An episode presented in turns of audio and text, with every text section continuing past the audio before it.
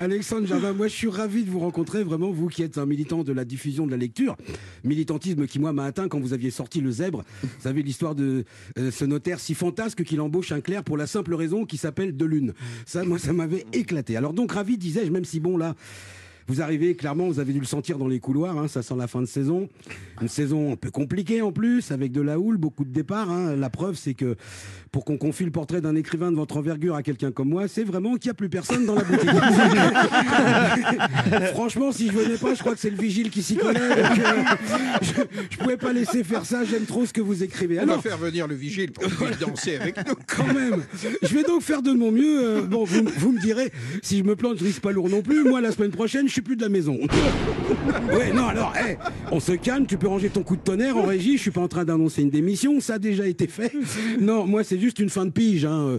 Donc voilà, il a fallu du temps quand même pour que Alexandre, la petite graine plantée il y a 56 ans, devienne un jardinet, puis un grand jardin qui nous livre aujourd'hui un roman d'amour, la plus que vrai, écrit en, en symbiose, on peut dire, avec Alexandra Sauvêtre. Et je suis obligé de ressouligner l'originalité dont vous avez fait preuve, considérant ben, qu'une histoire d'amour, puisqu'elle se vit à deux, devait peut-être aussi s'écrire à deux. Alors, je vais commencer par le résumé où vous écrivez se quitter 58 fois, se retrouver 59 fois. Je suis désolé, mais c'est impossible. oui, ça, c'est comme tomber 7 fois, se relever 8. Ça ne se peut pas, étant donné qu'au départ, vous étiez debout. Donc, si vous tombez 7 fois, ben, vous vous relevez 7 fois.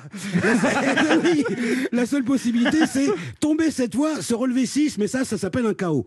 Donc, et, et donc, se quitter 58 fois, se retrouver 59, ça ne se peut pas, étant donné que la première fois, ce ne sont pas des retrouvailles, mais une trouvaille. Eh oui, en littérature, vous faites du jardin, mais en maths, vous êtes plutôt à la rue. hein.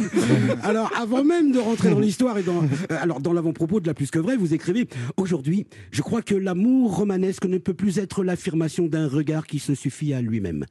Et franchement, c'est très fort. Et je sais que c'est très fort parce que j'ai rien compris. non, donc forcément, c'est très fort parce que je suis pas un con quand même.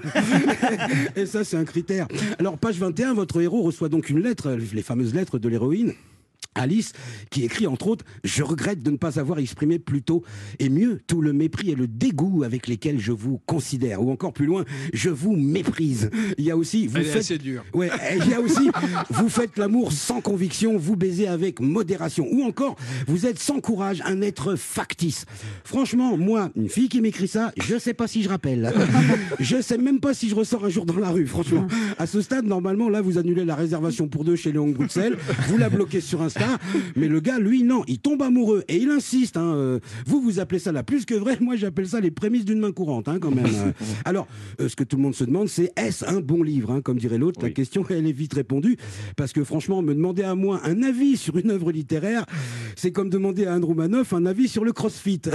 L'avis ne sera pas pertinent. Et puis en réalité, j'ai toujours pensé qu'on pouvait pas critiquer un livre. hein. On peut que l'aimer ou ne pas l'aimer finalement. Le seul défaut que je peux peut-être trouver au vôtre, c'est de ne pas être sorti l'année dernière parce qu'un confinement, ça se passe mieux quand on a un jardin. Ah, elle est bonne, celle-là. Jeu de mots de Fayot. Allez. Alors je vais juste quand même vous dire merci parce que non seulement moi je fais partie des gens qui pensent que le savoir est une arme, mais en plus je suis persuadé que c'est la seule. Alors Alexandre Jardin, merci de nous offrir de temps en temps quelques munitions. Merci.